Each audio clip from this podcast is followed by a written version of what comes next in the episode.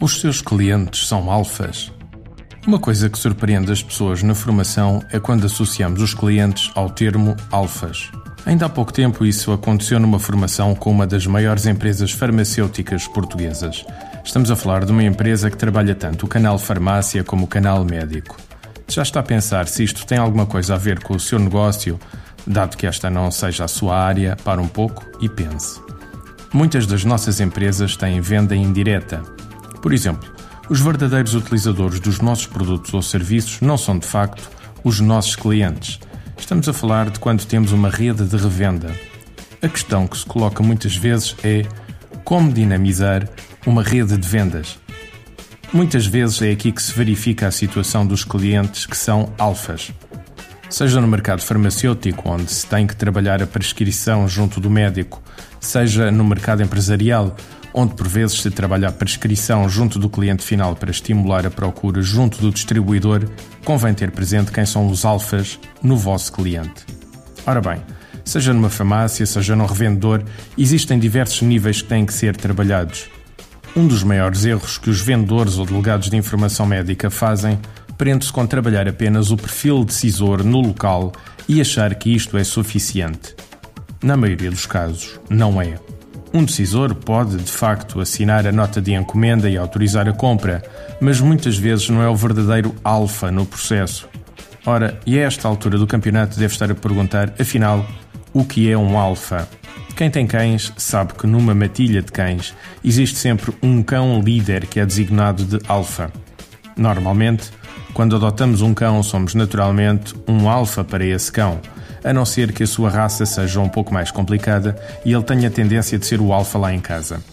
Enquanto não lhe mostrarmos quem manda, não fazemos nada do cachorro e geram-se problemas. No nosso cliente, por vezes, isso também acontece. Por vezes, o alfa é de facto o decisor, mas nem sempre isso acontece. Por vezes, quem manda na farmácia ou no revendedor é um perfil que nem sempre se vê, mas que quando abre a boca está tudo estragado. O dono até pode estar entusiasmado, mas mal vocês saem, ele abre a boca e diz qualquer coisa do género: Ó oh, doutora, vai mesmo encomendar esta quantidade toda? Olha que isto não se vai vender. E de um momento para o outro, uma venda que poderia ter sido fantástica cai por terra. Mas o que fazer com estes perfis? Em primeiro lugar, identificá-los logo à partida. Provavelmente já está a pensar: mas como é que eu faço isso? Requer alguma prática mas acima de tudo requer atenção a todos os pormenores quando visitamos o nosso cliente. Por exemplo, se estivermos numa visita ao nosso cliente e estivermos a apresentar algo a ele e à equipa, devemos procurar se ele pede validação visual a algum elemento da equipa disfarçadamente, como quem diz: O que é que achas? Muitas vezes, basta um levantar de sobrancelha da parte do alfa para o decisor já não se sentir confortável no momento da decisão. Existem outras formas, mas teriam de ser demonstradas visualmente, o que é difícil fazer aqui. Após ter identificado o alfa, trate de estabelecer uma relação de empatia com ele. Traga-o para o seu lado. Lembre-se de pormenores da vida dele, como os filhos, os hobbies, etc. Leve-lhe pequenos presentes.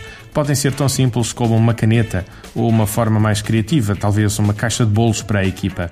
Enfim, faça tudo o que tiver na vossa mão para que, de facto, o processo comercial não estoure após ter saído porta fora.